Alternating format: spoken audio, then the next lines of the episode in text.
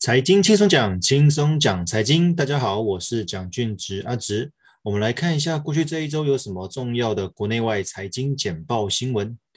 第一则新闻：欧洲又爆封城，股汇市警报响。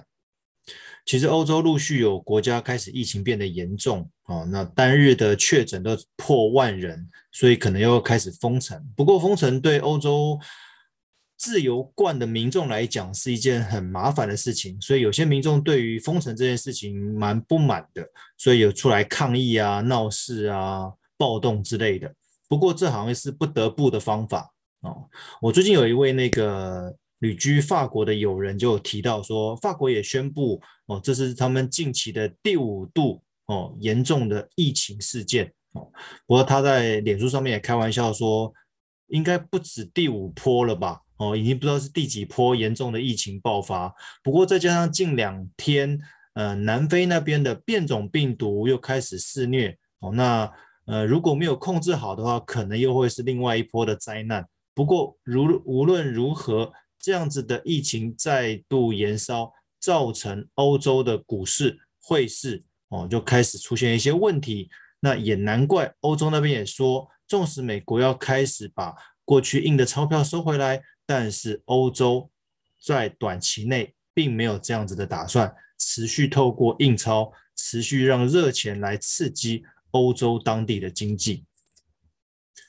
第二则新闻，拜登宣布鲍尔续任联准会主席，这个对鲍尔来讲放下了心中一颗大石头，因为他很担心他第二任没有办法连任哦。不过他目前的政策算是稳健了。哦，无论是要放宽，让热钱之前来透过一些热钱来刺激经济，还是说在经济好转之际又开始逐渐把热钱收回来，他比另外一位，也就是新任的副联准会主席来的更为相对鹰派一点点哦。另外，目前的副联准会主席是相对比较鸽派。那之前也有蛮高的呼声，他有可能作为新任的联准会主席。不过最后拜登还是选了鲍尔来续任这个联准会主席。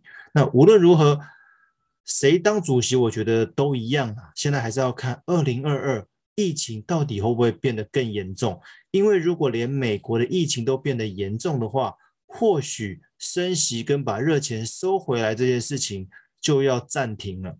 可能持续让热钱在市场上面流窜，哦，让经济再恢复好一些。不过另外一个问题是，如果一切一旦暂停，那通膨的问题会不会更严重？哦，这也让联准会蛮伤脑筋的。第三则新闻，美国联储会考虑提前结束 QE，哦，这个的前提是通膨快失控了，通膨快控制不住了，哦，尤其在美国当地而言，所以他们有些联准会的官员。慢慢的偏向鹰派，说我们要不要赶快把热钱收回来？感觉通膨快要失控了，再不赶快把钱收回来，再不赶快升息的话，那通膨这样子再下去，会对民众来讲是越来越痛苦。哦，通膨失控对联储会来讲也是一件蛮麻烦的事情。不过现在就是在卡在到底这个热钱要不要收回来的关键就是。疫情有没有办，有没有可能再次爆发？如果再次爆发的话，可能这个热钱收回来的动作要暂缓。第四则新闻：全球物价飙涨，唯有日本躺平不动。其实说真的，你要日本有通膨蛮难的啊。一方面因为日本高龄化，第二方面因为劳动力人口锐减的关系，所以它的东西都很难上涨。那既然很难上涨的话，就没有通膨的问题。全世界都在。上涨，全世界都有通膨，唯独日本没有。但这不是短期的事情，日本已经常年都没有通膨了。无论他们再撒多少热钱出来，日本的物价就是没有办法有像近期各国一样比较高幅度的通膨。那这也是日本伤脑筋的地方哦，因为如果没有通膨的话，其实他们的薪资也不会往上调涨。那所以就日本就长期处于一个薪资停滞。然后低利率、低成长的状态，那或许也是因为如此，所以日币才有所谓的避险货币。第五则新闻：塞港梦业海运长期的合约价格翻倍涨。其实美国那边现在因为工人想要罢工，他们觉得他们不不愿意接受现在新的合约，因为他们觉得新的合约好像对他们比较不利。资方希望能够再延长一年的合约，但是码头的工人认为说，第一个缺工很严重，第二个让我们现在的工作负担很大，在工作环境尚未改善之前，他们拒绝延长合约。那合约没有继续签订的话，这些码头工人可能会罢工。哇，那如果码头工人再罢工的话，后续的这些货柜如何卸货，如何运到其他的城市？那如果又造成塞港的话，这些海运的运价跟这些相关运输的费用可能又会再次垫高，那是否又会转嫁到商品上面，进而导致通膨更严重呢？这个我们要持续观察留意。第六个也是相关的，中国港口防疫紧缩，锻炼恐怕会加重。其实中国作为一个很大的贸易的出口国家，他们现在。中国的目标就是清零，就是他们不希望有任何的确诊在中国的境内。所以，关于这些船员、这些海运的船员，如果是大陆籍的，你要返国的话，一律要隔离七周。隔离七周，那哪来那么多船员可以在海上工作？哦，所以他这个防疫是相相对是非常严格的啦。那你那么严格？有些人想说，这可不可以放宽一些？不然你如果没有足够的船员的话，你这些海运如何持续维系这些正常的运作？所以标题才会提到说，这个断链恐怕会更加的严重。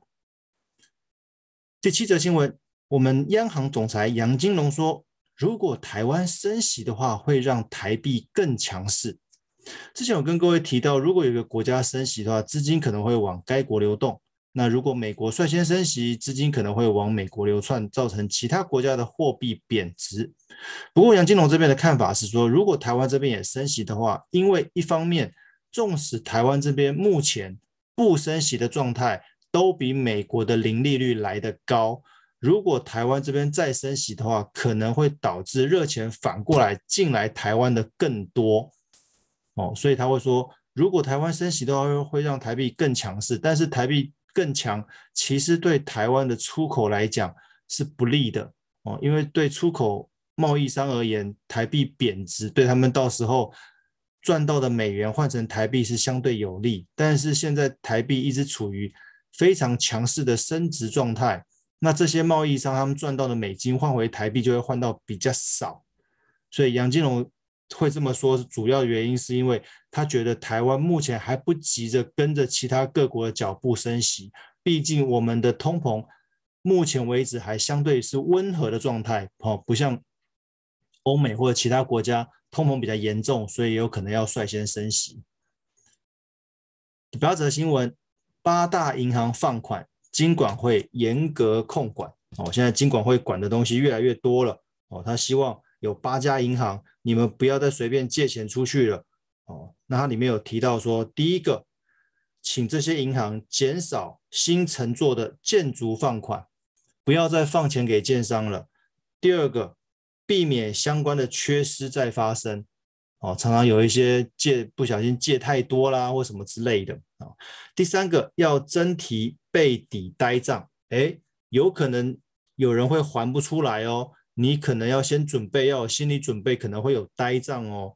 哦，第四个，控管的资产品质，简单想，就是在金管会的控管之下，未来我们建商要跟银行融资，要跟银行借钱，恐怕没有过去那么容易。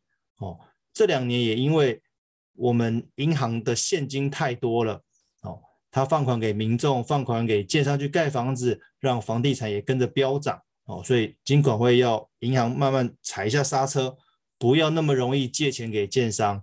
哦，建商一直盖房子，房价只会越来越贵。哦，所以尽管会对八家银行的这个放款有做一下严格的控管。第九则新闻，台股的高股息 ETF 规模爆发，哇，台股的 ETF 真的多了很多钱进来耶。各位知道有多多少吗？今年增加了六百四十八亿，是这十四年来的最猛纪录。六百四十八亿，当然很多都是热钱呐、其中第一名的就是元大高股息，今年以来已经增加了四百五十一亿。好，那第二名是国泰永续高股息，增加了一百六十五亿。那第三名是元大台湾高息低波，增加了六十五亿。哦，反正总共加起来有增加了六百四十八亿。哦，当然我相信大家会买这类的高股息，就是觉得它的配息配的金额还蛮多的。不过各位要小心，现在都是处于相对的高点。